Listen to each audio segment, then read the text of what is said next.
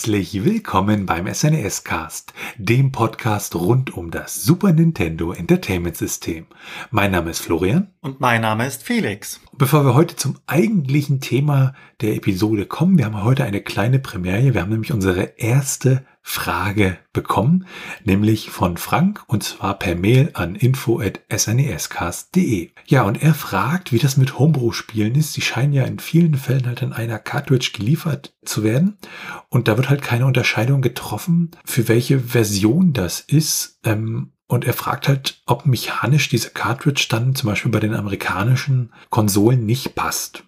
Ja, das ist relativ einfach. Es gibt da mittlerweile speziell designte Cartridges, die sehen ja relativ so aus wie die japanischen oder beziehungsweise die europäischen Cartridges. Die sind aber so designt, dass sie praktisch trotzdem physikalisch in die nordamerikanische Konsole reinpassen und das zumindest dann auf der mechanischen Ebene schon mal keine Probleme macht. Also wenn man da sozusagen dann ein Homebrew-Spiel entwickelt, dann kann man sich diese Cartridges dann auch entsprechend besorgen und die dann halt ja für seine Auslieferung an der Stelle benutzen. Ja, vielen Dank für diese Frage. Also es ist, freuen wir uns wirklich sehr drüber. Und Frank hat auch gleich noch ein paar Themenvorschläge in seiner Mail äh, uns übermittelt. Auch da freuen wir uns drüber und das dürft ihr natürlich auch. Also wenn ihr Fragen habt, Themenvorschläge etc., dann schreibt uns einfach gern an info@snscast.de. Da freuen wir uns ziemlich drüber und es hilft uns halt auch bei unserer Planung. Und damit kommen wir zum Thema dieser Episode. Wir behandeln heute das Spiel Super Mario World. Ein wundervolles Spiel, wie ich finde. Es handelt sich dabei um ein ein bzw. zwei Spieler, also mehr Spieler Jump into One für das SNES e und entwickelt wurde das Ganze von Nintendo EAD und mitgewirkt hat auch Nintendo SRD bei der Programmierung. Ja, und publiziert wurde das Ganze dann auch von Nintendo. Aber schauen wir uns zuerst einmal die Entwicklungsgeschichte von Super Mario World ein wenig genauer an. Ja, Super Mario World, äh, in Japan auch als Super Mario Bros. 4 äh, übertitelt, wurde als ja, Launch Game fürs Super Nintendo veröffentlicht, also neben F-Zero und Pilot Wings. Und ja, den Erfinder von Super Mario, beziehungsweise der Mario-Serie, den kennen wir sicherlich alle, das ist äh, Shigeru Miyamoto. Und es sollte halt mit diesem Spiel, ja, die technischen Möglichkeiten der Konsole sollten halt demonstriert werden. Weil durch die 16-Bit-Technik des Super Nintendos konnte man halt, ja, mehr detaillierte Grafik mit mehr Farben, verbesserte Tonqualität und komplexeres Leveldesign halt bewerkstelligen, weil auch bestimmte Hardware-Sachen halt nicht mehr so restriktiv waren. Und so wurde das Spiel dann auch so designt und entwickelt, dass halt die meisten Features der Konsole auch wirklich zum Tragen kommen. Also sowas wie Mode 7 zum Beispiel für die Weltkarte. Was diese technischen Limitierungen angeht, so ist es so, dass Yoshi zum Beispiel schon für die Super Mario Teile fürs Nintendo Entertainment System, also dem NES, ja schon vorgesehen war, allerdings die Hardware-Limitationen das an der Stelle nicht zuließen. Begonnen wurde mit der Entwicklung von Super Mario World im Oktober 1988, also kurz nach dem Release von Super Mario Bros. 3 in Japan. Problematisch bei der ganzen Entwicklung war, dass die ganzen Software-Tools für die Entwicklung halt ja noch nicht fertig entwickelt waren und man doch sehr viele Sachen ja neu machen musste und Wege finden musste an der Stelle. Als kleines Experiment hatte das Spiel dann Super Mario Bros. 3 auf das Super Nintendo portiert und hatte dann praktisch ja verbesserte Farben und Sprites, aber man hatte dann halt realisiert, nee, wir müssen da wirklich was komplett Neues machen. Wobei einige Teile von Super Mario Bros. 3, wenn wir später auch sehen werden, sich halt noch im Spiel befinden. Ja, weil halt äh, viele Sprites teilweise in der initialen Phase der Entwicklung halt mitgenommen wurden, um halt Mockups etc. zu bauen. Also da stellt sich dann die Frage, wurde dieser Port, diese Portierung von Super Mario Bros. 3 wirklich weggeworfen und komplett was Neues programmiert? Oder haben sie den praktisch schon ein bisschen als technisches Rückgrat benutzt, um halt Super Mario World entsprechend zu entwickeln? Unsere Vermutung an der Stelle ist halt, dass sicherlich einiger Quelltext und ein paar Daten, Grafiken, Sprites, was auch immer, ja auch in der Super Mario World Version dann sozusagen gelandet sind. Das sieht man unter anderem auch an den Alpha- bzw. Beta-Versionen von Super Mario World, die man in Magazinen gesehen hat, ähm, wo man halt gesehen hat, da sind noch so ein paar ja, stilistische Elemente, die an Super Mario Bros. 3 erinnern. Und im April 1989 hatte man dann so erste Mockups für die Overworld erstellt, also die Weltkarte, die Übersichtskarte Und das war so eine kleine, langgezogene Insel mit einem Schloss und Abzweigung und Gewässern und die Grafik war aber noch so 2D von oben und das sollte auch wohl so nicht ins Spiel, ähm, weil ja, da war noch nichts von Mode 7, das war halt mehr so eine, so eine Karte von oben, wie man das ja schon kannte. Und Ende April, Anfang Juni 1989 gab es dann so die ersten Overworld-Maps im Mode 7 bei der Entwicklung. Auch hier wirkte die Grafik noch relativ alt gebacken und die ganzen Wege und Welten hatten eigentlich noch nichts mit der fertigen finalen ja, Weltkarte, wie wir sie heute bei Super Mario World kennen, zu tun. Hier wurde halt sehr, sehr viel experimentiert an der Stelle. Unter anderem halt unterschiedliche Möglichkeiten, die Pfade halt anzulegen. Dann gab es eine Weltkarte, die sah halt aus wie so ein, so ein Mario-Pilz. Und auch da gab es wieder unterschiedliche Versionen, so vom Juli 1989 bis zum September 1989. Und die Überwelt sieht da halt aus wie so ein Riesenpilz. Das Design wurde dann später verfeinert mit so mehreren Inseln. Und man hat so dieses Overworld-Design halt bis so zum März 1990 ja da ein bisschen weiterentwickelt. Und das ist auch eine Version, die man in einigen alten Spielezeitschriften dann so aus Screenshots gesehen hat. Später wurde das dann aber diese Weltkarte halt wirklich nochmal komplett über den Haufen geworfen. Ja, die erste Erwähnung von Super Mario World, also wo man mal wirklich was gesehen hat, war dann auf der Shoshinkai, beziehungsweise der Nintendo Space World oder auch nur Space World genannt, was damals eine, ja, in unregelmäßigen Abständen stattfindende Messe von Nintendo war. Und dort hat man halt ein paar Dinge gezeigt, hat praktisch mal Super Mario World, wie es in dem Moment war, gezeigt. Und die Fotos davon sind halt in einigen Magazinen dann entsprechend gelandet. So zum historischen Background, das war praktisch während der Konsolenkriege damals, also die Rivalität zwischen Sega und Nintendo. Und ja, Sonic war ja mal so irgendwie der, der, das coolere Maskottchen und Mario eher so, naja, nicht so cool, ein bisschen mehr altgebacken. Und ähm, Miyamoto hatte dann auch gegen Ende halt das Gefühl, dass das Spiel unvollständig ist und die Entwicklung halt ein bisschen überstürzt wurde. Wenn man sich das Team von Super Mario World anguckt, dann haben wir in den Credits 16 Entwickler bzw. Mitwirkende. Miyamoto war dabei der Produzent und er war praktisch dann so verantwortlich dafür, ja, die Ideen halt so ein bisschen zu koordinieren und auch mal ein Veto einzulegen, wenn das nicht so der Weg war, der gegangen werden sollte. Aber von der Arbeitsweise her war das damals im Team so, dass das halt doch sehr teambasiert war, dass halt Sachen miteinander besprochen wurden und miteinander ausgelotet wurden. Toshihiko Nakago war der Programming Director und der hat sich halt um alle Sachen gekümmert, die die Programmierung betrafen und hat das immer mit ähm, dem Lead Director Takashi Tezuka abgestimmt. Und für die Musik war Koji Kondo zuständig, beziehungsweise nicht nur für die Musik, sondern auch für die Soundeffekte. Und für die Maps war hauptverantwortlich Hideki Kono. Das war der Map Director, der hatte sich dann um die Stage Designs gekümmert. Und zwar zusammen mit Katsuya Iguchi. Und schlussendlich nach einer Entwicklungszeit von 29.000 Stunden, also wenn man das mal so auf alle Entwickler rechnet. Also wenn das einer entwickelt hätte, dann hätte er ein bisschen mehr als drei Jahre gebraucht, um das zu entwickeln. Im Team ging es natürlich etwas schneller. Wurde Super Mario World schließlich ausgeliefert. In Japan am 21. November 1990, in Nordamerika am 23. August 1991 und in der EU bzw. in Europa am 11. April 1992. Werfen wir einen kleinen Blick auf das Setting von Super Mario World. Ja, es ist sozusagen schon die klassische Geschichte vom Damsel in Distress, also der Jungfrau in Nöten, wo es halt darum geht, ja, Mario muss die Prinzessin wieder retten, natürlich aus den Klauen von Bowser, und neben Mario findet man auch Luigi im Spiel. Und diese müssen sich dann durch halt acht miteinander verbundene Welten durch die einzelnen Level schlagen und entsprechend in den Schlössern auch ja, Endgegner besiegen. Und es wird natürlich, was das Setting angeht, ganz wichtig, Yoshi eingeführt. Die Hintergrundgeschichte dabei ist, dass Mario halt Urlaub macht im Dinosaurierland und dann halt feststellt, dass die Prinzessin gekidnappt wird von Bowser.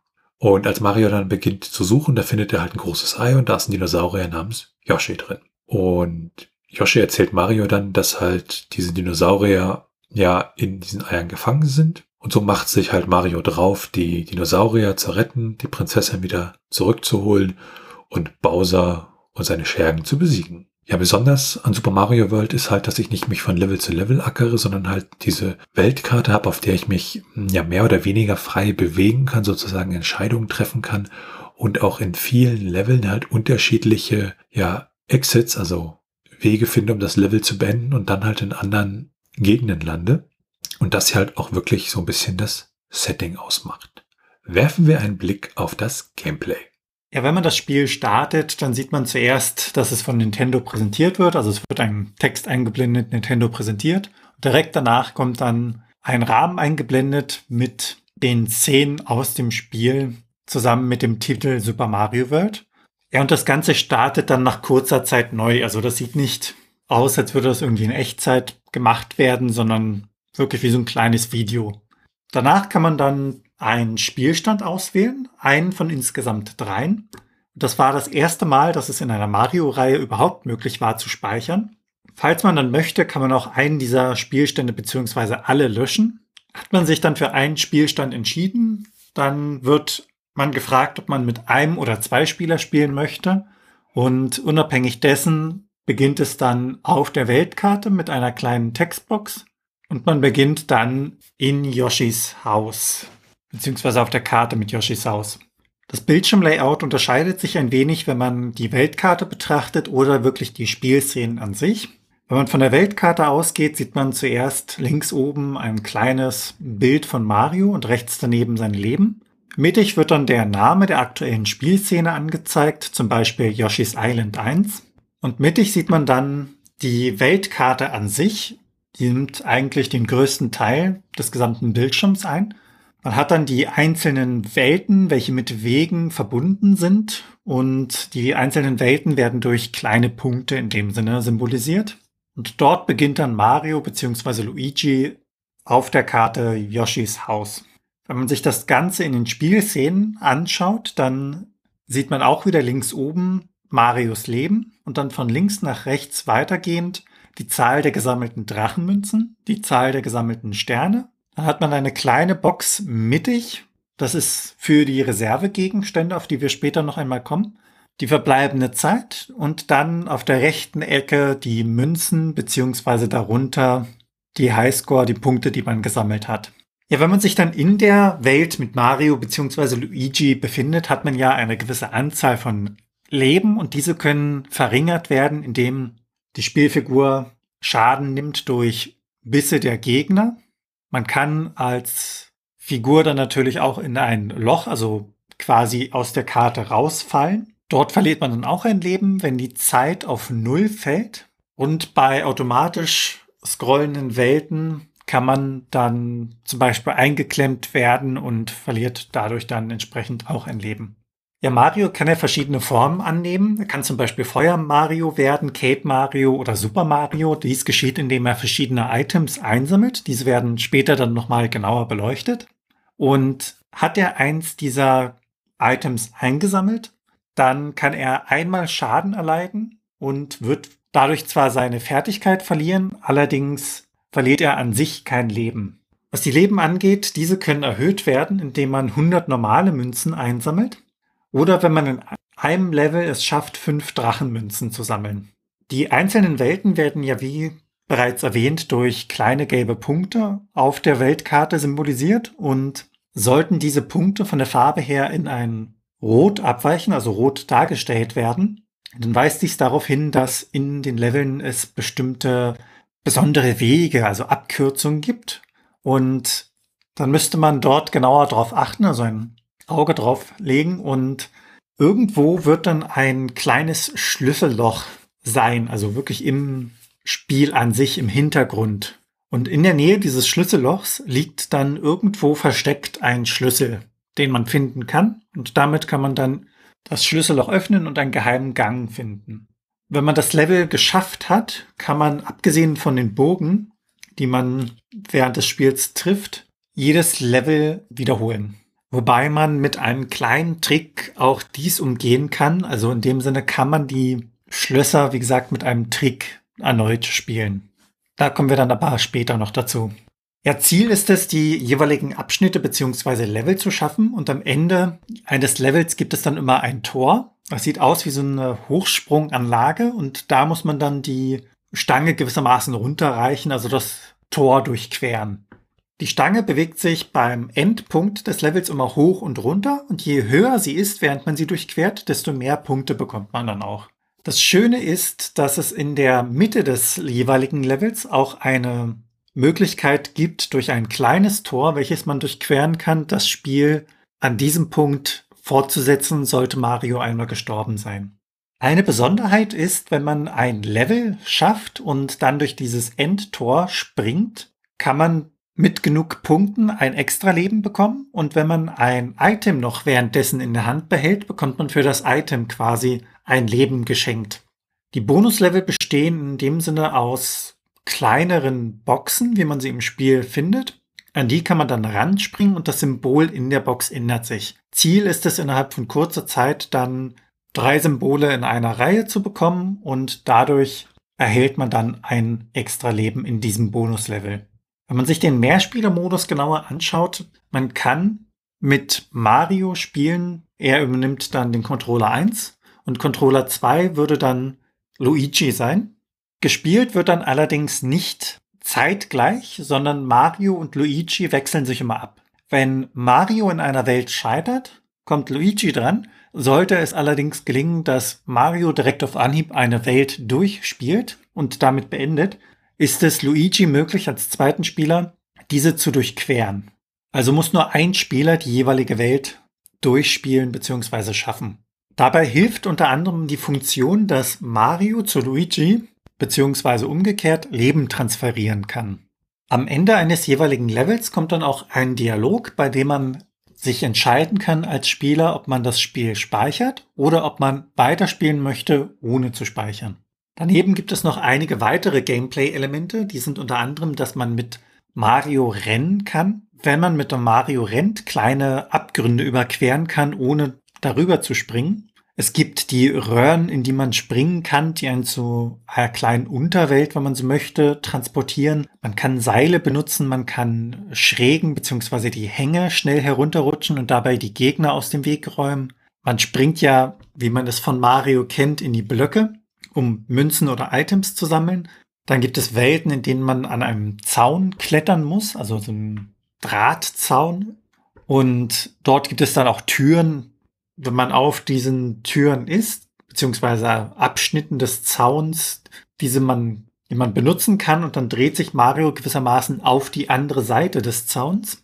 Und es ist auch möglich, als Mario beziehungsweise Luigi dann die Schildkrötenpanzer und andere Items einzusammeln und diese gegen seine Gegner zu wenden. Das heißt, einen roten Schildkrötenpanzer kann man also nehmen und er räumt dann, wenn man ihn nach links oder rechts abfeuert, alles in Sichtweite ab, was einem an Gegner entgegenkommt. Daneben gibt es noch eine Menge an Items, Power-Ups. Die sind unter anderem der Superpilz, dadurch wird Mario ein wenig größer und stirbt nicht bei Feindkontakt.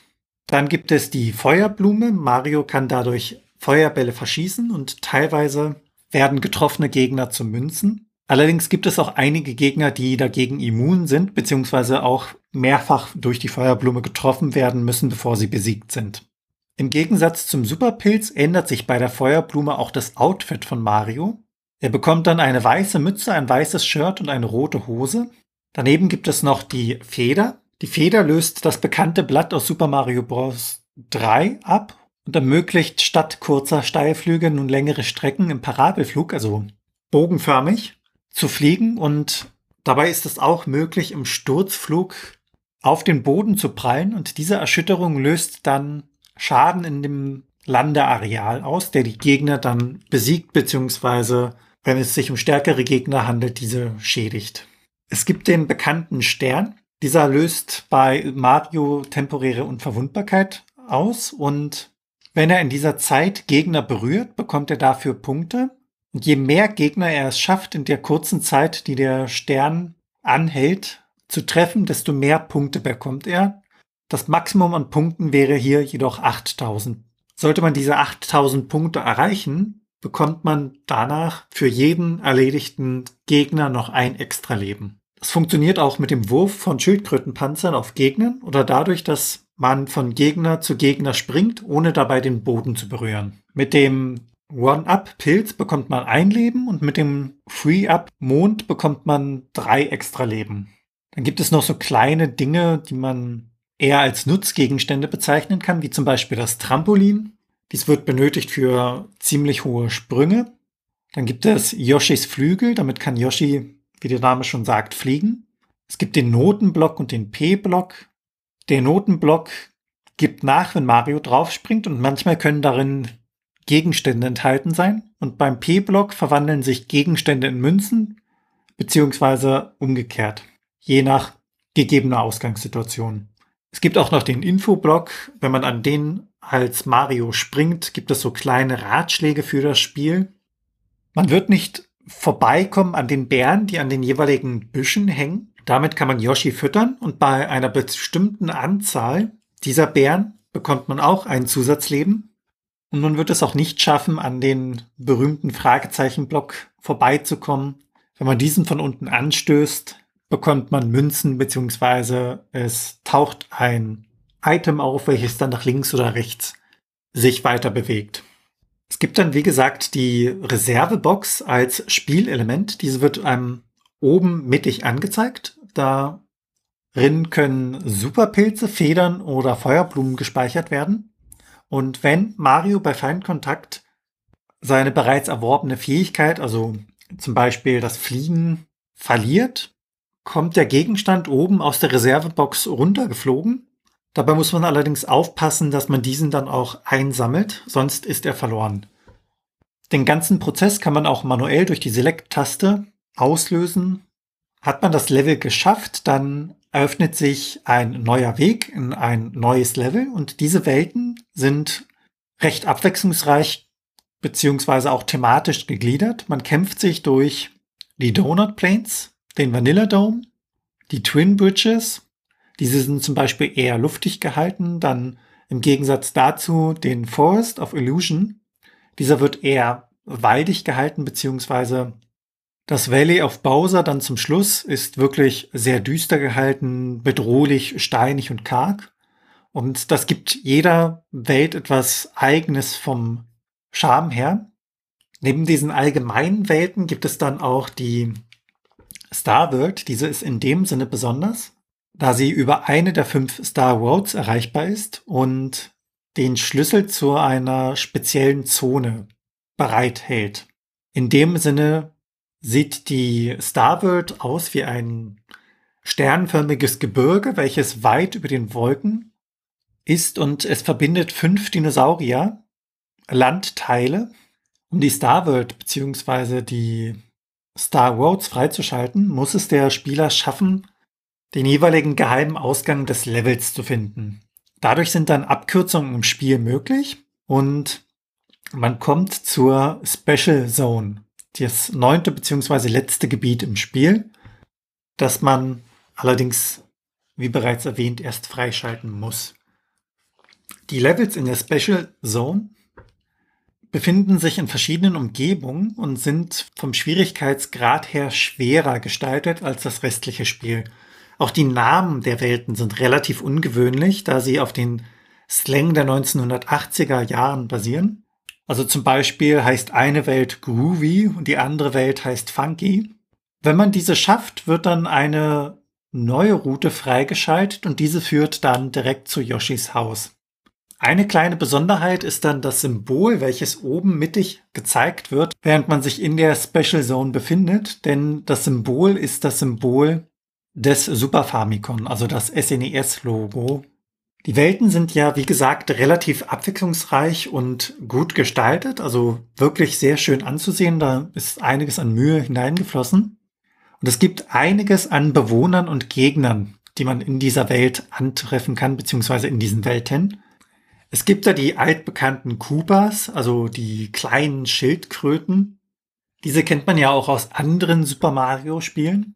Dann gibt es eine gewissermaßen Boss-Version, die Super Cooper. Das sind Coopers mit Cape.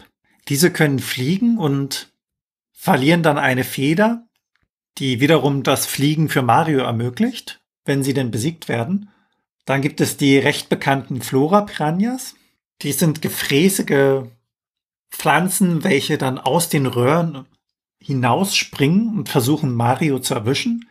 Es gibt die bekannten Goombas, beziehungsweise auch im Japanischen als Kuribo bekannt. Das ist ein ja, kleiner brauner Pilz auf zwei Beinen, wenn man so bezeichnen möchte, so vom Aussehen her. Es gibt dann Monty Maulwurf, dieser springt aus dem Erdreich beziehungsweise aus den Bergen, gräbt er sich hervor und greift dann an. Es gibt Big Boo und Boos Babies, also der bekannte Geist. Daneben gibt es auch noch Kuriose wie Rip von Fisch und dieser schläft und wird erst in der Nähe von Mario wach. Es gibt Igluk, ein kleiner Fisch mit Stacheln. Dieser ist recht langsam, aber man sollte ihn nicht unterschätzen. Allerdings muss man auch sagen, dass es in dieser Welt Lebewesen gibt, die Mario und Luigi nicht feindlich, sondern freundlich gesonnen sind. Das wären dann zum Beispiel die Delfine, diese helfen Mario über das Wasser zu kommen. Allerdings ist der Großteil wirklich feindselig gegenüber Mario und Luigi eingestellt und es gibt dann noch die Bomb-Oms, die Wump, also diese Steine, die in Bowsers Castle bzw. in Bowsers Schloss anzutreffen sind. Es gibt Monster, die dazwischen sind, wie zum Beispiel den Wiggler. Das ist eine kleine gelbe Raupe aus den Wäldern und diese wird in dem Sinne erst böse, wenn man auf sie springt, also sie angreift. Ja, und dann gibt es noch so verschiedene Arten von Cooper, wie zum Beispiel den Magic Cooper. Das ist der Schildkröten-Hexenmeister. Der verwandelt Blöcke in Gegner und den Sumo Cooper, also ein Cooper, der auf den Boden stampft und dann zwischen Blitze vom Himmel. Und viele dieser Figuren kennt man ja heutzutage. Allerdings tauchten diese damals in diesem Super Mario World Spiel zum allerersten Mal auf und wurden dann ja sehr ikonisch. Und Yoshi ist einer dieser ikonischen Charaktere. Er wurde in Super Mario World eingeführt und da gibt es auch einige kuriose Fakten, auf die wir dann später nochmal im Trivia zu sprechen kommen. Wenn man Yoshi gefunden hat, hat es den Vorteil, dass man ihn als Reittier benutzen kann. Man stirbt nicht direkt beziehungsweise verliert kein Item beziehungsweise seine Fähigkeit wenn man vom Gegner getroffen wird, sondern Yoshi läuft nur weg und wenn man schnell ist, läuft man ihm hinterher und kann wieder aufsatteln. Yoshi hat dabei die Fähigkeit, Dinge zu fressen und Dinge auszuspucken. Je nachdem, was er ist, kann er die Fähigkeiten zu fliegen bzw. höher zu springen erwerben. Wenn er einen blauen Panzer ist, ist er einen gelben Panzer, dann bekommt er die Fähigkeiten, Staubwolken auf dem Boden bei einer Landung zu erzeugen. Dabei muss man darauf achten, wenn er etwas im Mund hat, dass er dies nach längerer Zeit dann herunterschluckt. Der Effekt also verloren geht. Und auch von Yoshi gibt es kleine Variationen, also kleine farbige Yoshis, die man in der Welt finden und dann füttern kann. Das ist unter anderem der rote Yoshi, der blaue Yoshi und der gelbe Yoshi. Der rote Yoshi kann Feuerbälle schießen, der blaue, wie erwähnt, fliegen und der gelbe, auch wie bereits erwähnt, Sandwolken erzeugen. Allerdings sind diese dann unabhängig des Panzers. Das heißt, diese Yoshis haben immer diese Fähigkeit unabhängig des Panzers, den sie essen. Der normale Yoshi bekommt ja erst seine Fähigkeiten, wenn er einen Panzer in den Mund nimmt. Dann kann man in den Welten auch noch die Schalterpaläste antreffen. Das sind kleine Zwischenwelten und Meistens sammelt man dann dort nur Münzen ein, geht durch und ganz zum Schluss sieht man dann einen großen Block, auf den springt man. Anhand des gelben Schalterpalastes ist es dann so, dass die Blöcke in der Welt erscheinen. Das heißt, man hat in der Welt so kleine angedeutete Blöcke, die allerdings noch nicht da sind. Diese erscheinen erst, wenn man den Schalterpalast erfolgreich beendet hat. Ja, Ziel des Spiels ist es, wie gesagt, die einzelnen Level zu schaffen, sich den Weg frei zu graben, bis man Bowser dann im finalen Kampf gegenübertritt. Wenn man es schafft, Bowser zu besiegen, wird er weggeschleudert und die Prinzessin fällt dann auf den Boden. Sie küsst Mario und er wird ein wenig rot dabei. Es kommt dann ein Text, dass das Abenteuer zu Ende ist und sie nun den Urlaub, den sie begonnen haben, fortsetzen. auf der Dinosaurierinsel. Man sieht ein kleines Feuerwerk im Hintergrund. Es kommt eine kurze Schwarzblende und dann beginnen in dem Sinne die Credits, während die Prinzessin auf Yoshi reitet und dahinter viele kleine andere Dinosaurier-Eier rollen bzw. folgen, läuft Mario vor Yoshi hinweg und die einzelnen Namen der Beteiligten am Spiel laufen durch das Bild. Sobald alle Namen durchgelaufen sind, treffen sie dann an Yoshis Haus ein und dort wartet bereits ein roter, ein blauer und ein gelber Yoshi und sie freuen sich alle, dass Mario und die Prinzessin angekommen sind zusammen mit Yoshi und man sieht, wie die einzelnen Eier, die sie mitgeführt haben, dort schlüpfen. Danach folgen noch einige diverse Bilder von Monstern mit deren Namen darunter und schlussendlich kommt das klassische The End mit einem Bild von Mario, Luigi und der Prinzessin, wie sie Händchen haltend dastehen und sich freuen. Doch schauen wir uns ein wenig näher an, wie man denn Mario und Luigi durch diese Welt steuert, wie man sie durch die Welt bringen kann. Ja, grundsätzlich ist es ja wichtig bei der Steuerung, dass Mario halt springt und äh, laufen kann und beim Laufen auch schneller wird und damit auch höher springen kann und solche Geschichten.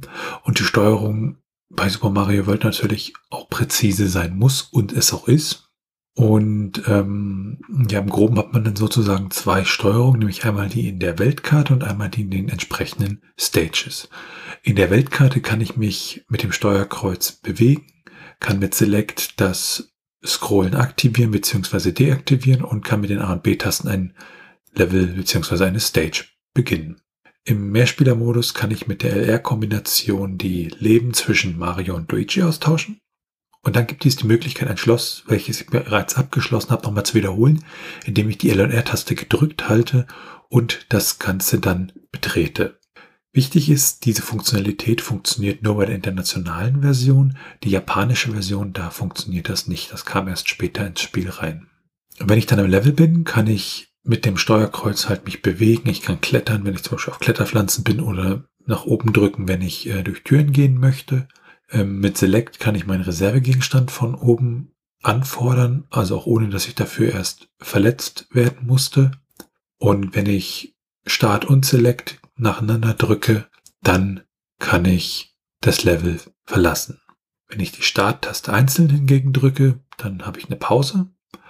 Und mit der B-Taste kann ich springen, mit der A-Taste kann ich einen Drehsprung machen. Bei Yoshi ist es dann so, mit der B-Taste kann ich mm, ja schweben mit Yoshi, also er versucht sich dann so ein bisschen anzustrengen in der Luft nach oben zu kommen und oben zu bleiben. Und mit der A-Taste kann ich von Yoshi abspringen, was zum Beispiel auch gut funktioniert, um halt noch höher zu springen. Die Y-Taste, wenn ich die drücke, dann renne ich halt immer, während ich dann das Steuerkreuz benutze. Und wenn ich L und R drücke, dann kann ich damit nach links beziehungsweise nach rechts scrollen und sozusagen gucken, was kommt da weiter im Level. Und die X-Taste, die hat dann die gleichen Funktionen analog zur Y-Taste. Das gibt's eigentlich ganz grob zur Steuerung von Super Mario World zu sagen und damit sind wir dann beim Grafik und dem Sound. Ja, die Grafik war ja eine der gelobten Stärken dieses Spiels, also auch wirklich nach der Veröffentlichung, weil man halt wirklich gesehen hat, wozu ist das Super Nintendo in der Lage und ähm, ja, dass das wirklich aus damaliger Zeit atemberaubend ist Wobei es auch einige Stimmen gab, die sagten, ja, das Spiel nutzt nicht die komplette Power des Super Nintendos, wobei man auch sagen muss, es ist praktisch eins der ersten, wenn nicht sogar das erste Spiel sozusagen für Super Nintendo, was dann offiziell auch rauskam. Und ja, da kannten die Programmierer natürlich selber noch nicht so wirklich die Möglichkeiten, die das Super Nintendo dann bot, im Sinne von, dass halt bestimmte Tricks und dass man mit der Architektur erst im Laufe der Lebenszeit halt warm wurde und da natürlich dann auch besser wurde. Die Grafiken sind vor allem deshalb auch relativ eindrucksvoll, weil das halt eine relativ geringe Modulgröße war mit 4 Megabit. Also das sind umgerechnet, ist das ein halbes Megabyte, aus heutiger Sicht ja wirklich überhaupt nichts. Und da dieses komplette Spiel drin ist. Die Weltkarte ist dabei ja sehr liebevoll gezeichnet und auch, ja, ich sag mal, knackig im Sinne von scharf das halt alles ordentlich zu erkennen ist, was was ist. Und auch die Level sind halt mit, mit Hintergründen und in entsprechenden Vordergründen. Die ganzen Gegner sind halt wirklich, es gibt unglaublich viele Gegner, wie wir ja im Gameplay gesehen haben. Und die sind halt alle wirklich sehr, sehr ordentlich gestaltet. Und das macht das rein optisch halt wirklich zu einem Fest, dieses Spiel. Und ähm, ja, was die Musik angeht, Koji Kondo hat halt darüber nachgedacht, unterschiedliche Melodien, die er für Super Mario Bros. 3 erstellt hat, auch in Super Mario World wieder zu verwenden. Allerdings alles ein bisschen umarrangiert hat und ähm, dann auch neue Variationen dieser Melodien eingebaut hat.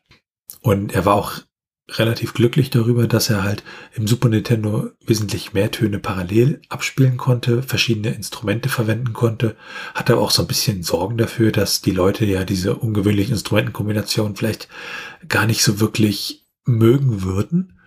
Und äh, ja, alles im allem hat Kondo dann etwa anderthalb Jahre gebraucht, um die Musik für das Spiel zu schreiben wenn man sich das ROM dann mal anschaut, da sind halt unterschiedliche Musiktitel drin, also zum Beispiel die Titelmelodie, die Melodie für Yoshi's Island, für den äh, Vanilla Dome, für die Star Road, für die Special World, ähm, für die Weltkarte gibt es unterschiedliche Melodien, je nachdem, ob man gerade noch auf Yoshi sitzt oder nicht.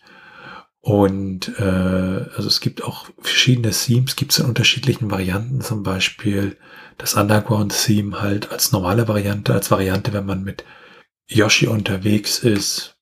Da sind wirklich einige Songs wirklich im ROM. Also wir haben da mehrere Dutzend Songs, die da im ROM entsprechend vorhanden sind. Ja. Bei Super Mario World kann man natürlich auch so ein bisschen strategisch vorgehen. Und da ist natürlich dann die Frage, wie kommt man da sinnvoll und clever durch das Spiel? Ja, wie in vielen anderen Klassikern gibt es bei Super Mario auch vielerlei Informationen, die man finden kann. Das sind Tipps, Tricks und sehr detaillierte Ausführungen der Karten, der geheimen Ausgänge, wo was zu finden ist. Und wir wollen uns ja hier eher ein wenig auf das Allgemeine beschränken. Grundsätzlich ist es ja so, dass die Karten, also die Level, die man spielt, sich gleich verhalten. Das heißt, es ist zum Teil eine Übungssache wo wann welcher Gegner kommt, wie man ihm ausweicht und ähnliches.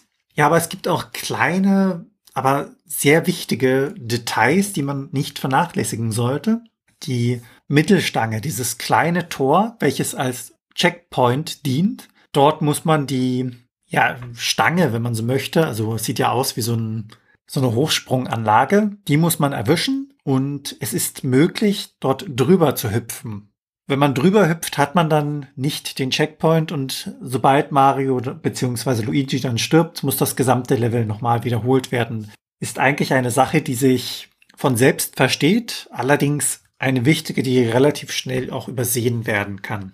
Ja, daneben kann man dann auch noch Yoshi nutzen. Er ist ja gewissermaßen das Schild von Mario oder Luigi, denn er wird abgeworfen und der jeweilige Spielcharakter bekommt keinen Schaden. Was das Abwerfen angeht, auch ein Vorteil von Yoshi, wenn man so möchte. Man kann, während man sich auf ihn befindet, abspringen, um höher gelegene Passagen zu erreichen. Hat dann allerdings den Nachteil, dass man dann einen neuen Yoshi braucht.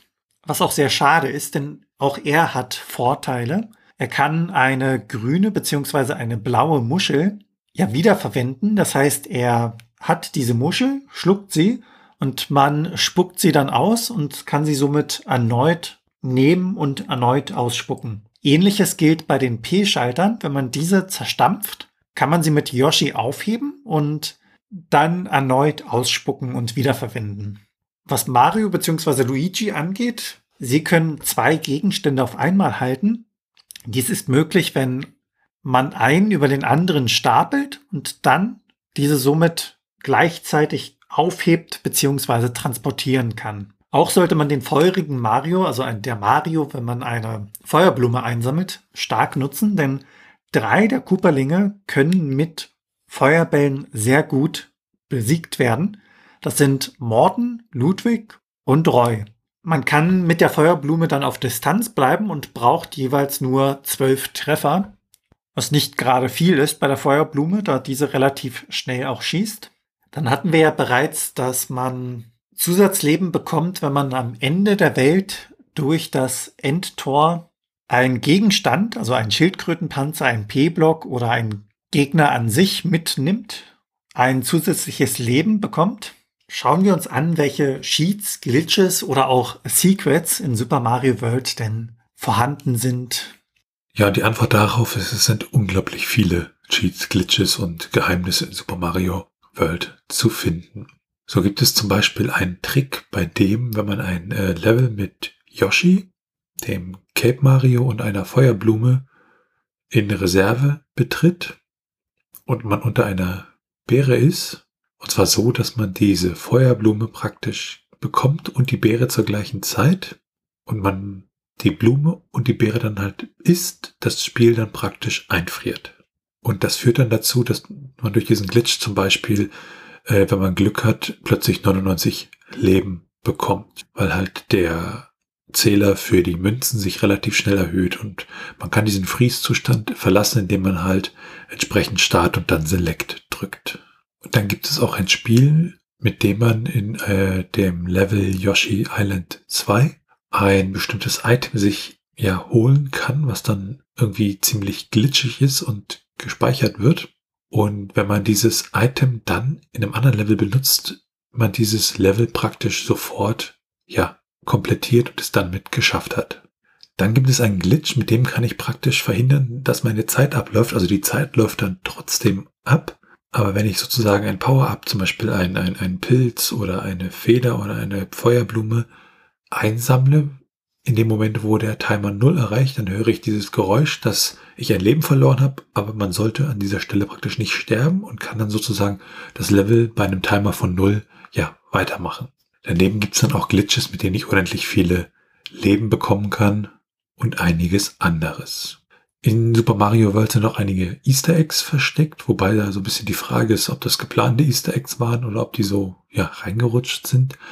Zum Beispiel, wenn man Bowser am Ende besiegt und nach oben guckt, in dem Moment, wo die Prinzessin ja von heruntergeworfen wird, dann ja tanzt Mario in den Credits so ein bisschen, beziehungsweise läuft relativ komisch. Und dann gibt es ein Easter Egg, bei dem sich die Farben auf der Überwelt so ein bisschen, ja, invertieren und ein bisschen anders aussehen. Super Mario World enthält auch einige Geheimnisse für uns bereit.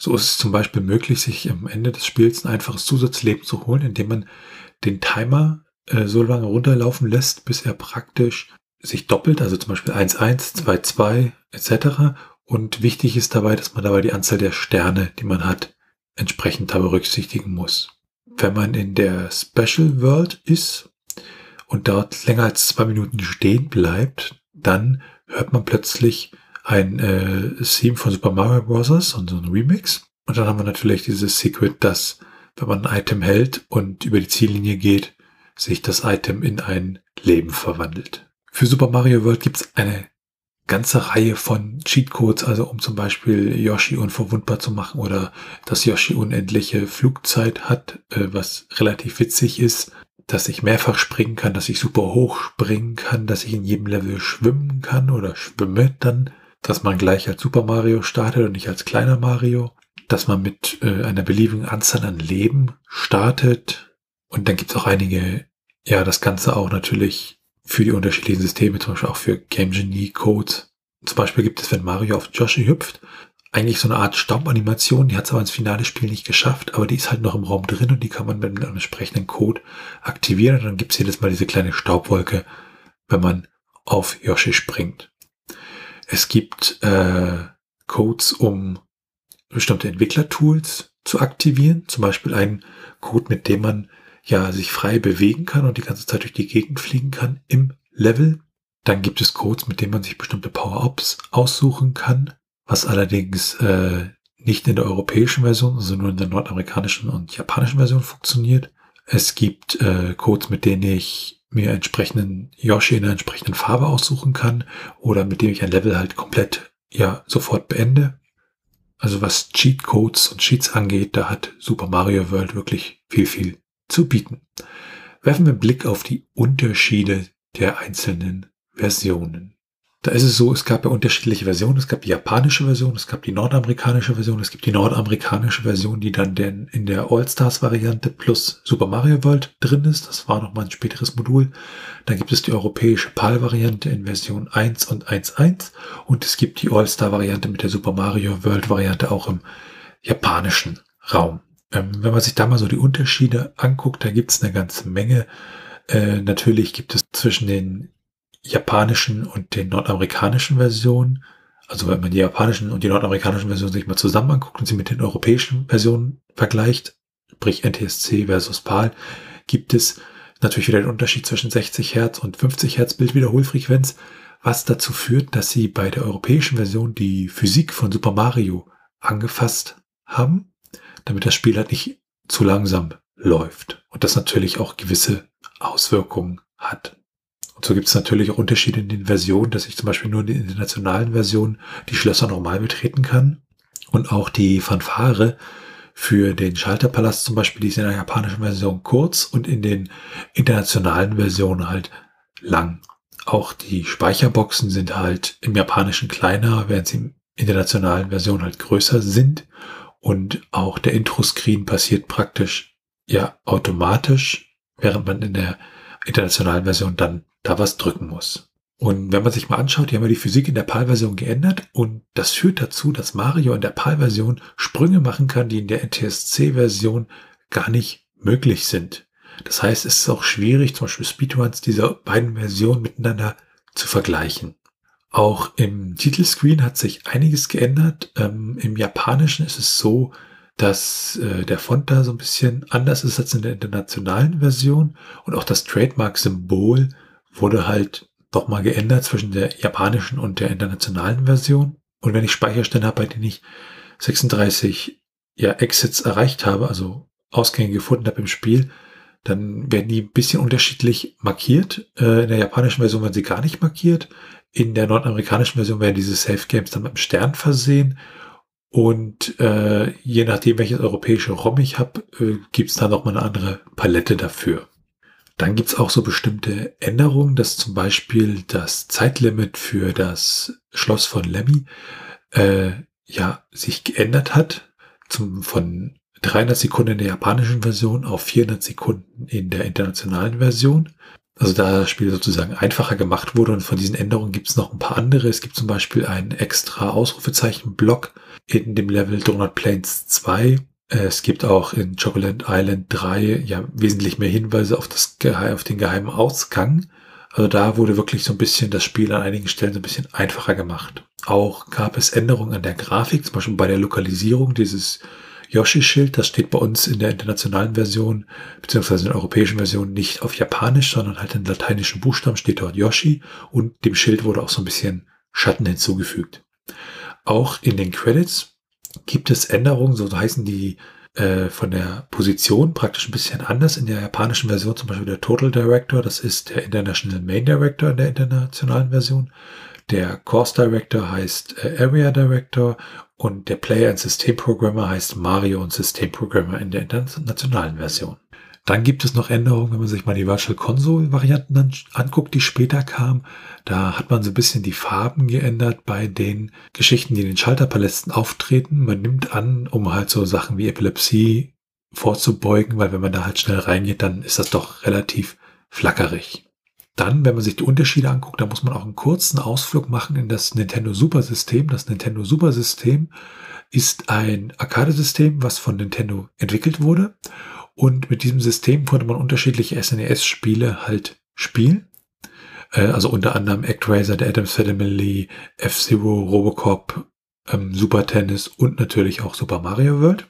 Und effektiv ist das praktisch eine ja, Arcade-Automat von Nintendo und äh, ist auch der letzte Arcade-Automat, den Nintendo da gebaut hat. Danach haben sie sich wirklich auf ihre ja, Heimkonsolen konzentriert.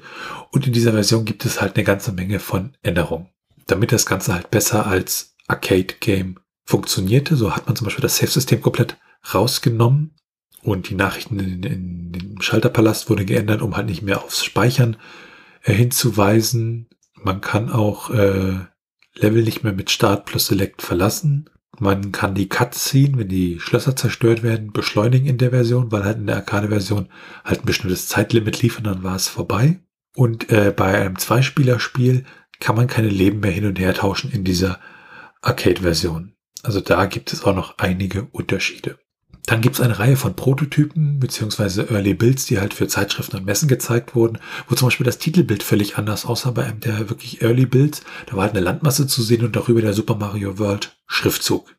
Während es ja beim Fertigen, da ist ja praktisch diese, ja, diese normale oder dieser Intro-Level zu sehen, in dem halt Yoshi und Super Mario sich bewegen. Während halt zum Beispiel die, die, die, Prototypen, die die Überwelt hatte, halt so, ja, Pilzhäuser, weniger starre Streckenführung etc. gehabt.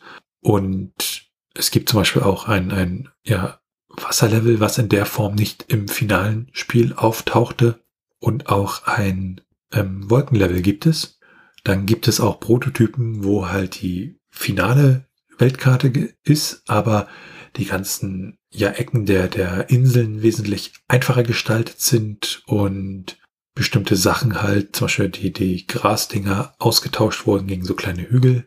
Oder es gibt zum Beispiel auch diesen großen Gegner einer Kanonenkugel, der sieht halt äh, in den frühen Early Builds Prototypen ja mehr aus wie eine ja echte Kanonenkugel und nicht diese comicartige Kanonenkugel.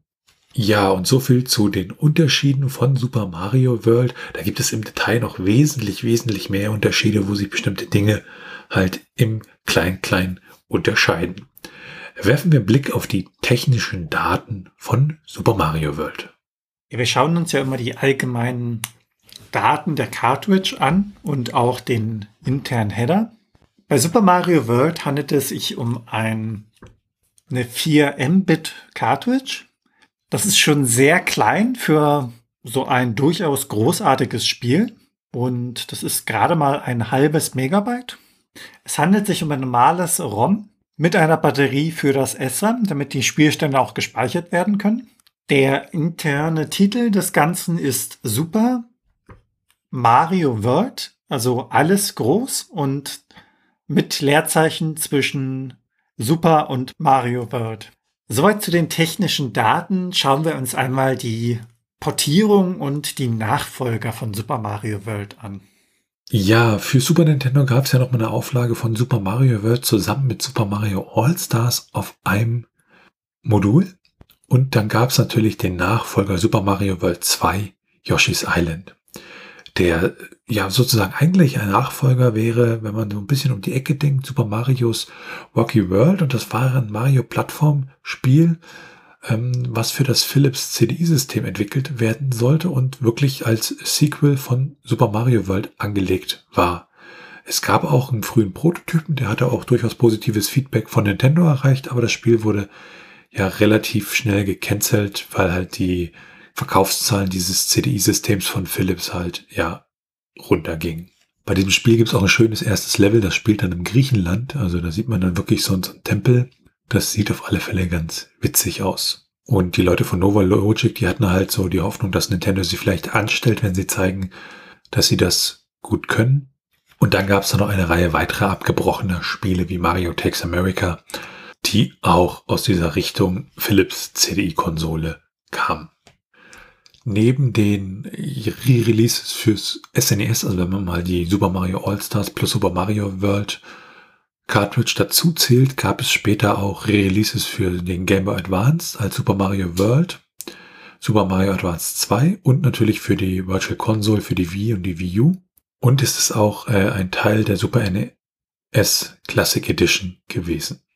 Und dann ging es mit Mario natürlich immer weiter. Klar, der direkte Nachfolger Super Mario Land 2 und dann Super Mario 64 fürs Nintendo 64, das praktisch ja das Genre des 3D Jump'n'Run erfand und irgendwie zur Perfektion brachte. Und weiter ging es dann halt mit Super Mario Galaxy zum Beispiel auf der Wii und Super Mario Odyssey jetzt auf der Switch. Und dazwischen gab es ja auch noch einige Mario-Teile. Werfen wir einen kleinen Blick auf unser Trivia. Wenn man Super Mario World in spielen möchte, dann schafft man dies in ungefähr zwei Stunden 50 Minuten, wenn man sich beeilt. Durchschnittlich verbringt man um die etwas über fünf Stunden in diesem Spiel. Und wenn man sich Zeit lässt, dann kann man durchaus neun Stunden in dem Spiel versenken. Für ein komplettes Durchspielen, bei dem man so ziemlich alles sieht, braucht man schon 20 Stunden. Mit 20 Millionen verkauften Exemplaren ist Super Mario World das zweitbeste Spiel aus der Mario-Serie. Nur das originale Super Mario Bros. mit 40 Millionen Exemplaren, die verkauft worden sind, hat mehr geschafft. Wenn man sich das Spiel dann noch heutzutage beschaffen möchte, muss man so um die 15 Euro allein für die Cartridge zahlen. Wenn man sich dann den amerikanischen Markt anschaut, kriegt man dort die Cartridge für 13 Dollar. Wenn man sich das Ganze als Box bestellen möchte, also als Komplettpaket, dann bezahlt man 142 Euro und auf der amerikanischen Seite dann um ein Vielfaches mehr, um die 710 Dollar. Ja, und ein Punkt, über den ich mir des Öfteren Gedanken gemacht habe, ist eine Fantheorie. Und zwar die, dass Yoshi von Mario geschlagen wird. Wenn man sich einmal die Animation anschaut bzw. darauf achtet, dann sieht es so aus, als hätte Mario eine geschlossene Faust, die er in Richtung von Yoshis Hinterkopf bewegt, welcher daraufhin dann den Kopf senkt und seine Zunge benutzt, also seinen Angriff in dem Sinne ausführt.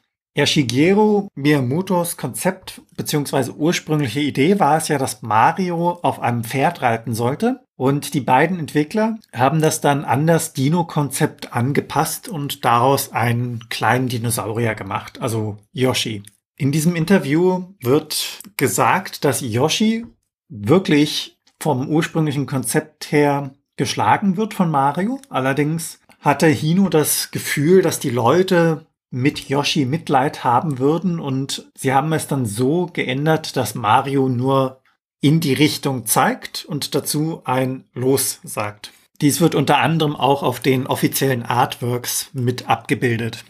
Dann gibt es in Super Mario World, beziehungsweise für Super Mario World oder mit Super Mario World auch noch ganz verrückte Sachen, nämlich unter anderem Code Injection. Das bedeutet, dass man bei Super Mario World halt ja fremden Quellcode oder fremden Code in das Spiel einbringen kann. Jetzt fragt man sich natürlich, wie kommt dieser Code da rein? Ja, ganz einfach über den Controller, in dem halt bestimmte Dinge im Spiel gemacht werden, die dazu führen, dass man bestimmte Tricks ausnutzt, ähm, zum Beispiel mit diesem Barry Glitch, um ja bestimmte Speicherstellen im Code zu ändern und dann sozusagen Super Mario World umprogrammiert. Und ähm, das hat man dann zum Beispiel dafür genutzt, um in Super Mario World äh, plötzlich Flappy Birds oder Snake spielen zu können. Na, da hat man dann wirklich das, das entsprechend das Spiel so umprogrammiert an der Stelle. Und normalerweise wird das durch einen sogenannten Taskboard gemacht. Das heißt, es ist ein Ding am Controllerport, was dann wirklich framegenau dieses Aktion ausführen kann und damit halt dafür sorgt, dass dieser Code ja da rein injiziert wird. Es gibt aber auch einige Menschen, die das wirklich am Controller können und das ist schon eine wahnsinnige Leistung, weil da sehr, sehr viele Sachen wirklich framegenau gemacht werden müssen und das äh, ja schon fast unmenschlich ist an der Stelle. Und das gibt's auch als Video, das werden wir sicher mal verlinken, weil das ist wirklich unglaublich, äh, wie dann plötzlich aus Super Mario World ein völlig anderes Spiel wird. Ein weiteres Thema, was auch zu Trivia passt, ist, man hatte sich in einer Wissenschaftsshow ähm, mal darüber Gedanken gemacht, ja, auf welchen Planeten könnte denn Super Mario World spielen? Und hat anhand der Sprunghöhen halt geguckt, wie hoch springt er und äh, wo erreicht er seinen Scheitelpunkt und äh, hat dann festgestellt, na, das kann schon mal nicht die Erde sein, da passt das mit der Gravitation nicht an der Stelle und selbst auf dem Jupiter ist die Gravitation nicht hoch genug. Und wenn man dann weitergeht, kriegt man dann plötzlich Probleme damit, dass das Ganze halt ja äh, zu heiß wird und halt zum Tode führt. Glücklicherweise ist es ja an der Stelle so, dass äh, Nintendo da ja auf physikalische Korrektheit keine Rücksicht nehmen muss. Dann gab es von Super Mario World eine TV-Serie mit einer Staffel, äh, 13 Episoden. Es gab da auch eine Vorgänger-TV-Serie, The Adventures of Super Mario Bros. 3. Und eine dieser Episoden wurde in einem äh, kollaborativen Fanprojekt äh, und zwar das ist die Episode Mama Luigi, wurde genommen und von professionellen Animationskünstlern und Animateuren zu einem, ja, Reanimationsprojekt gemacht, in dem halt jede Szene von einem anderen Animator animiert wurde und daraus eine komplette Folge gebaut wurde, solange halt die, ja, die, die, ich sag mal, die Grundformel der jeweiligen Szene halt erhalten blieb. Und äh, das werden wir auf alle Fälle verlinken. Die Folge ist nämlich wirklich ein wilder Ritt. Das kann man sich auf alle Fälle mal ansehen. Ja, dann gibt es in Super Mario World noch ein paar andere Dinge, die ganz interessant sind. Es gibt zum Beispiel unsichtbare Auslöser für zusätzliche Leben. Es gibt halt, wenn man in einen bestimmten Leveln bestimmte Punkte in der richtigen Reihenfolge berührt, bekommt man halt ein neues Leben. Ja, und das kann man natürlich nur entdecken, um, äh, äh, wenn man das halt zufällig irgendwie die Punkte abgreift. Aber mit dem Editor Luna Magic, zu dem wir später nochmal kommen, sieht man diese Position auch auf den Karten. Dann ist es ja auch relativ gut bekannt, dass äh, diese Bu-Geister, wenn man die etwa acht Sekunden lang an guckt, dass sie dann kurz so ein Gesicht machen und mal gucken, ob du noch da bist und dann wieder die Hände auf die Augen legen. Und das gleiche gilt auch für diese Big Boos. Da gibt es ja Level in Super Mario World mit einem großen roten Punkt. Und die gängige Theorie ist da halt, dass es sich um lange Level handelt.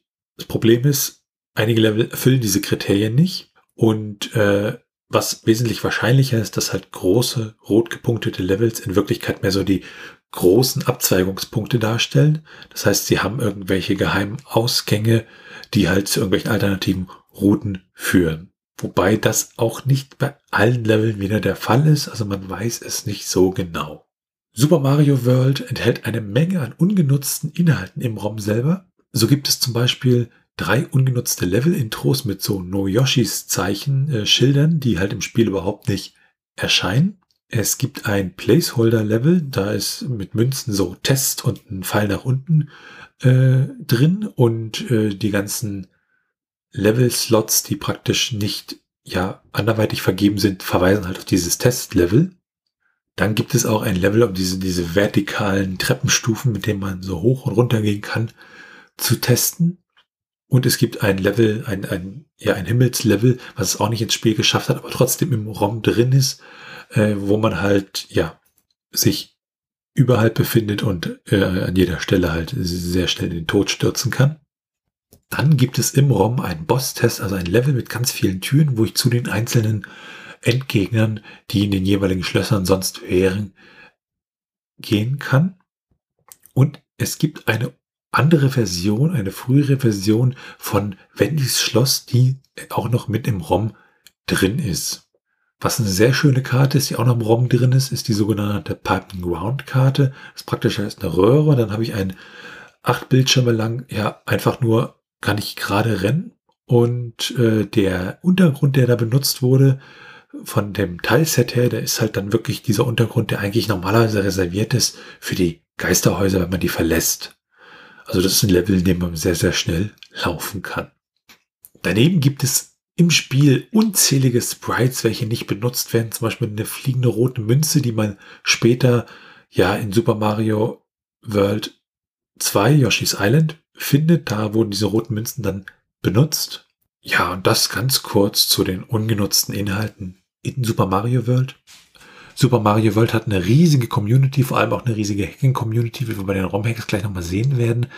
So gibt es zum Beispiel mit äh, SMW Central eine Ressource rund um das Hacking von Super Mario World und Yoshi's Island. Und im deutschen Raum gibt es smwhacking.de. Und das ist halt eine der ja, wenigen Seiten übers Super Mario World Hacken, die auf Deutsch sind. Sonst ist halt da Englisch die Sprache der Wahl. Und äh, die Seite selber sagt von sich auch, dass die deutsche Super Mario World Hacking Gemeinde ja ihre besten Zeiten so ein bisschen hinter sich hat und das Forum auch nicht mehr so aktiv ist. Aber das muss ja nicht so bleiben. Also wenn ihr da eine deutsche Anlaufstelle sucht, dann könnt ihr euch das mal anschauen. Das werden wir auch entsprechend verlinken. Das haben wir auch in unserem Community Hub bereits verlinkt. Also nochmal dazu Info. Wir haben als kleines Nebenprojekt, weil wir halt uns auch die Super Nintendo Community halt angucken, da einen Hub gebaut, in dem wir halt die ganzen Community-Seiten und Menschen aus der Community halt entsprechend verlinkt und kategorisiert haben, damit man da so einen schönen Überblick hat. Das Ganze findet ihr unter hub.snescast.de. Ja, das ganz grob zu den Communities rund um Super Mario World. Schauen wir uns mal die ROM-Hacks an. Ja, da gibt es eine ganze Menge. Allein auf romhacking.net gibt es über 200 verzeichnete Hacks. Und bei SMW Central sind es noch wesentlich mehr. Das geht dann in die Tausende. Und der Großteil der ROM-Hacks befasst sich damit, neue Level und ähnliches zu erstellen. Dabei gibt es unterschiedliche Typen, die kategorisiert bzw. wie die eingeteilt werden, wie zum Beispiel Standard oder Queso. Queso Mario World ist ein ROM-Hack, der unglaublich schwere Level kreiert hat, beziehungsweise am Ende waren es sogar drei ROM-Hacks. Diese Level sind wirklich so schwer gestaltet, dass es fast unmöglich ist, diese ohne Glitches oder ähnliches zu schaffen. Und Queso kann man grob übersetzen mit modifizieren oder change, also verändern. Ja, und daraus ist dann eine ganz eigene Kategorie entstanden aus diesen extrem schweren Leveln.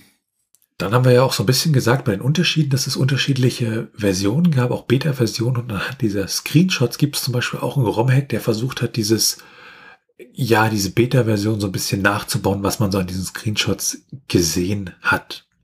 Also was Level angeht und Ideen für Super Mario, weil da ist wirklich eine riesige Community. Es ist wahrscheinlich das, das meistgehackte Super Nintendo Spiel überhaupt und ist auch die Frage, ob es da wirklich andere Spiele gibt, vielleicht die noch öfter gehackt wurden.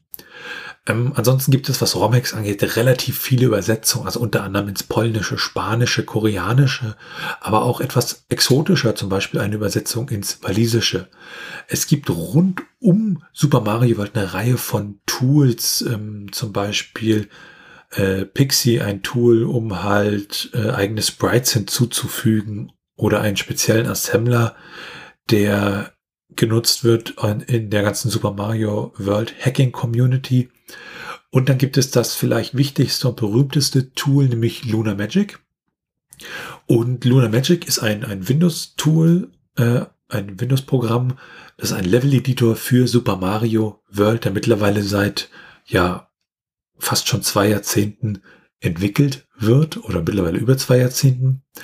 Und ähm, ja auch, ich sag mal, wirklich für, für, für Dummies gedacht ist. Also da, da muss man nicht irgendwie Ahnung groß haben, sondern kann äh, der Levels sich im Editor einfach zusammenklickern und damit seine eigenen ROM-Hacks schaffen, was denke ich auch dazu geführt hat, dass so die Hacks für Super Mario World halt entsprechend beliebt sind. Und im Laufe der Jahre wurde dieser Editor halt immer besser, hat halt mehr Funktionalität bekommen und äh, gilt sozusagen als das Tool, um halt solche Levels zu erstellen. Daneben gibt es noch ein ganz anderes, einen anderen ROM-Hack, nämlich der sogenannte SMW Practice Card. Das ist ein ROM-Hack, der ist sehr, sehr gut fürs Speedrun, weil ähm, der ermöglicht mir erstmal, dass ich alle Level bereits vom Start her benutzen kann. Ich, diese Start-Select-Funktionalität ist in jedem Level aktiviert. Ähm, Bonus-Spiele sind deaktiviert, die Cutscenes sind raus. Ähm, diese Speicherprompte sind raus, man hat unendlich viele Leben, man hat ein Speedometer, also man sieht halt, wie schnell Mario läuft. Das hat man an sich im Spiel schon drin, das sieht man halt bloß nicht. Und man kann sich den Speicher angucken und kann äh, das Gameplay verlangsamen und die Farbe von Yoshi ändern. Also man kann ganz viele Sachen machen, die halt einem helfen, ähm, ja, für Speedruns zu üben und bestimmte Dinge halt äh, mal schnell zu testen, ob das im Speedrun an der, an der Stelle sinnvoll ist. Also was ROM-Hacks angeht, da ist Super Mario World wirklich unglaublich ja, vielfältig, nicht nur was die ROM-Hacks, sondern auch das ganze Tooling und die Community an der Stelle angeht. Werfen wir einen kleinen Blick auf die Retro-Achievements. Ja, Achievements sind ja so kleine Errungenschaften, die man unter anderem aus der Spieleplattform Steam kennt. Wenn der Spieler etwas Bestimmtes macht, bekommt er dann eine kleine Errungenschaft, also eine kleine Belohnung dafür. Und Retro-Achievements sind dann diese Achievements, die von Emulatoren unterstützt werden für alte Spiele. In Super Mario World gibt es 68 Achievements insgesamt. Ja, zum Beispiel das Achievement Giddy Up, also übersetzt was wie höher oder vorwärts. Ja, und das bekommt man, wenn man das erste Mal auf Yoshi reitet. Dann gibt es das Achievement Unleash the Dragon. Das bekommt man, wenn man fünf der Drachenmünzen in einem Level zusammensammelt. Ein weiteres zu nennendes wäre I Believe I Can Fly, welches man freischaltet, indem man eine Feder, also das Item, die Feder, einsammelt. Und dann gibt es auch noch das Achievement Do the Mario, welches man bekommt, wenn man Mario in den Credits tanzen lässt. Das ist dieses Easter Egg, welches wir vorhin erwähnt haben. Ja, und wenn es einen ROM-Hack gibt, um die Speedruns zu üben, muss da ja einiges los sein. Wie schaut's denn da aus? Bei den Speedruns ist es so, dass fast immer die japanische Version gespielt wird und das nicht aus Spaß, sondern die japanische Version ist einfach schneller. In der japanischen Version kann ich zum Beispiel 0,267 Sekunden für jede äh, Safe Message, die da kommt, speichern. Für jeden Schalterpalast kann ich 3,2 Sekunden sparen. Also man merkt, das summiert sich dann so ein bisschen im Laufe des Spiels. Wenn ich das Spiel komplett durchspiele, also alle 96 Exits da erreiche, Ausgänge finde, wie auch immer, dann kann ich mit der japanischen Version, wenn ich es mit der anderen Version vergleiche, 20,8 Sekunden sparen. Selbst in der kurzen 11 Exit Version sind das 0,534 Sekunden, die man da spart. Und ja, jetzt kann man sich fragen, ist ja kein Formel 1, aber doch, genau das ist ja beim Speedrun äh, der Witz an der Stelle. Grundsätzlich gibt es auch eine ganz eigene Terminologie. Also es gibt 11 Exit, es gibt den 96er Exit, es gibt All Castles, No Star World, Null Exit. Äh, das gibt es alles Mögliche. Und das bezieht sich halt immer darauf, wie viele Level man, wie viele Ausgänge man praktisch ja durchgeführt hat. Und beim Speedrun je nach Kategorie auch bestimmte Glitches halt eingesetzt werden dürfen. Wenn man sich den äh, 96er Exit anguckt, da liegt der Rekord bei 21 Minuten 39 Sekunden. Ähm, bei All Castles, also alle Schlösser, sich äh, vornimmt, da liegt der Rekord bei 33 Minuten und 56 Sekunden. Und wenn ich mir den 11 Exit angucke, da liegt der Rekord bei 9 Minuten 43 Sekunden. Und beim Zero Exit oder dem Null Exit, da sind es dann halt nur 41 Sekunden. Da wird praktisch ja das Spiel gestartet und direkt zu den Credits geworbt. Und in diesen Kategorien gibt es noch unglaublich viele andere Speedruns und die Community ist da auch wirklich sehr, sehr aktiv. Die Frage ist natürlich, ob man als Neueinsteiger noch eine Chance hat, da irgendwie einen Rekord noch besser zu reißen. Was natürlich nicht heißen soll, dass man es nicht probieren sollte. Mit zu Super Mario World kommt natürlich auch ein Handbuch.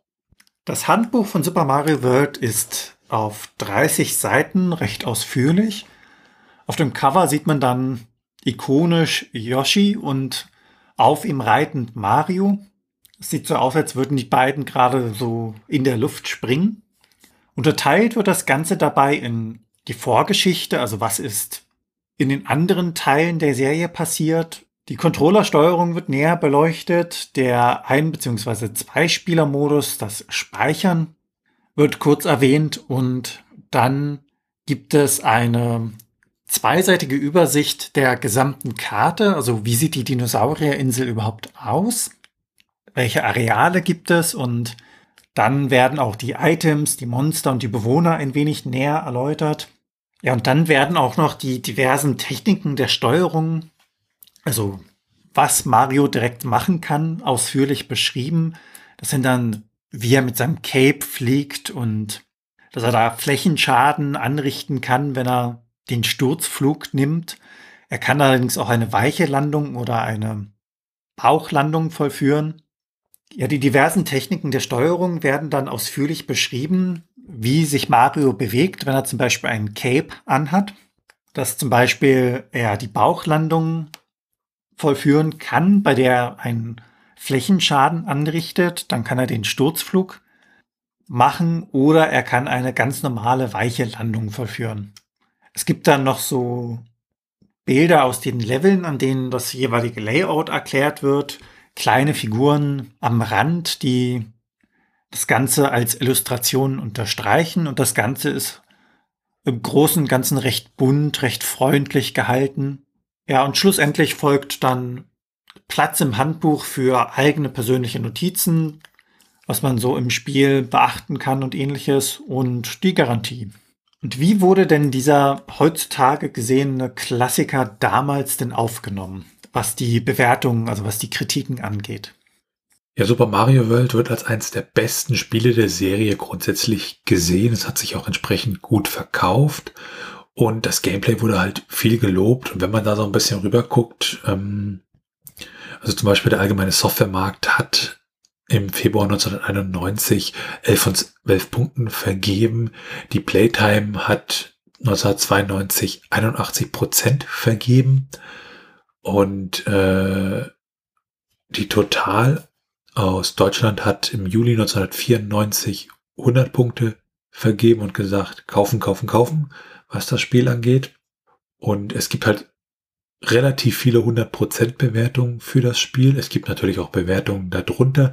Die bewegen sich aber alle wirklich im hohen Bereich.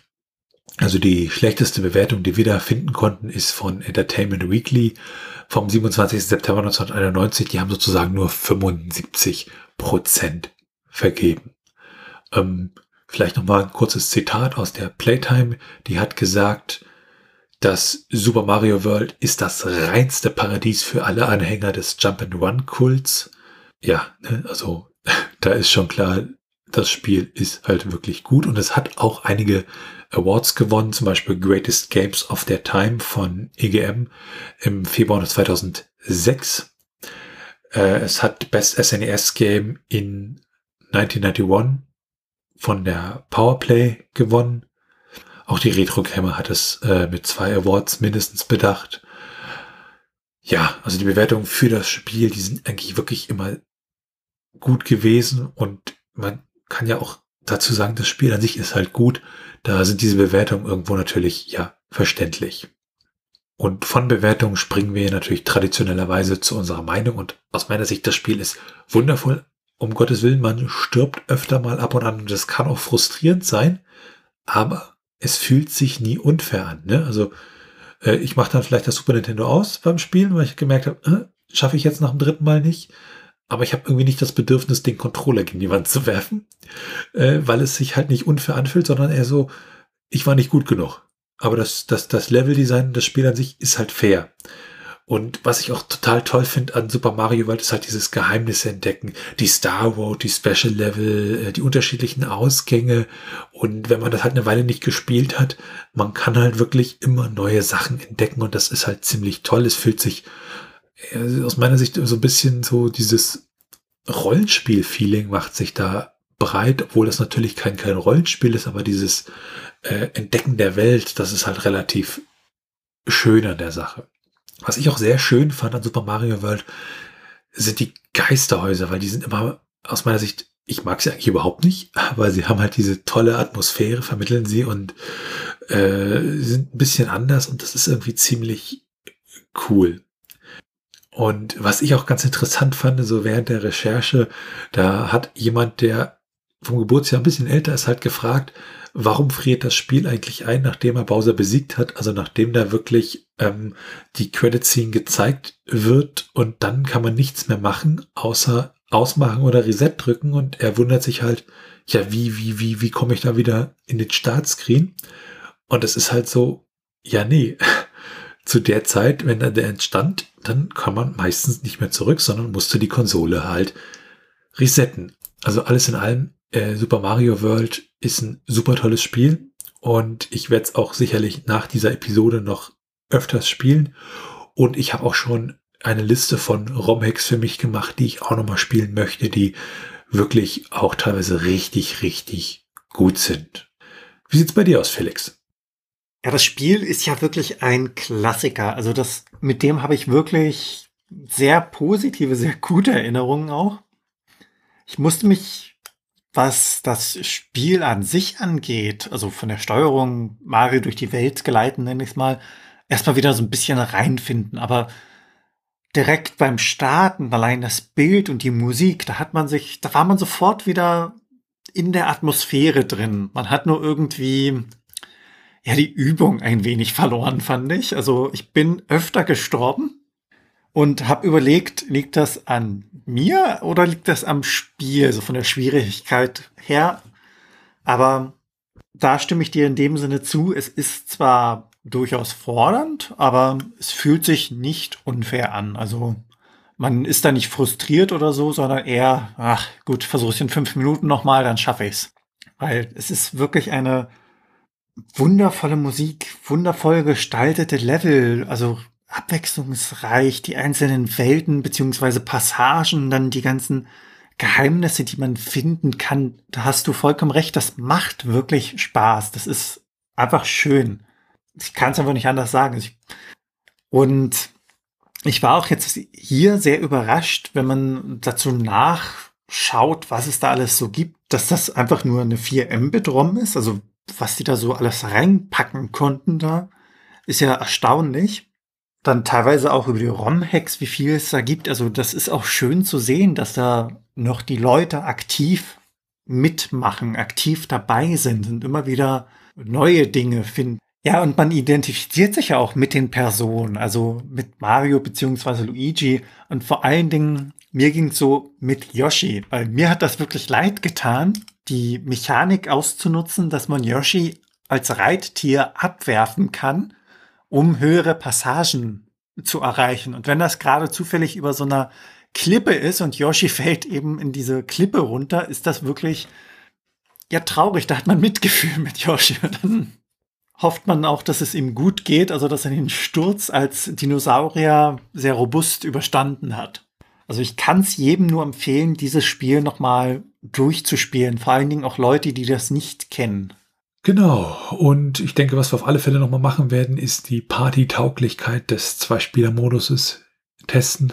Und damit sind wir am Ende dieser Folge des SNES-Cast. Wenn ihr Fragen, Anmerkungen, Themenvorschläge oder Kritik habt, dann könnt ihr uns gerne schreiben unter info.snescast.de. Wir freuen uns wirklich über eure Fragen und über eure Themenvorschläge und ihr könnt uns auch gerne auf unserer Webseite unter den einzelnen Episoden Kommentare zu diesen hinterlassen. Bewertet uns bei Apple Podcasts und anderen Podcast-Portalen und natürlich könnt ihr uns auch persönlich empfehlen.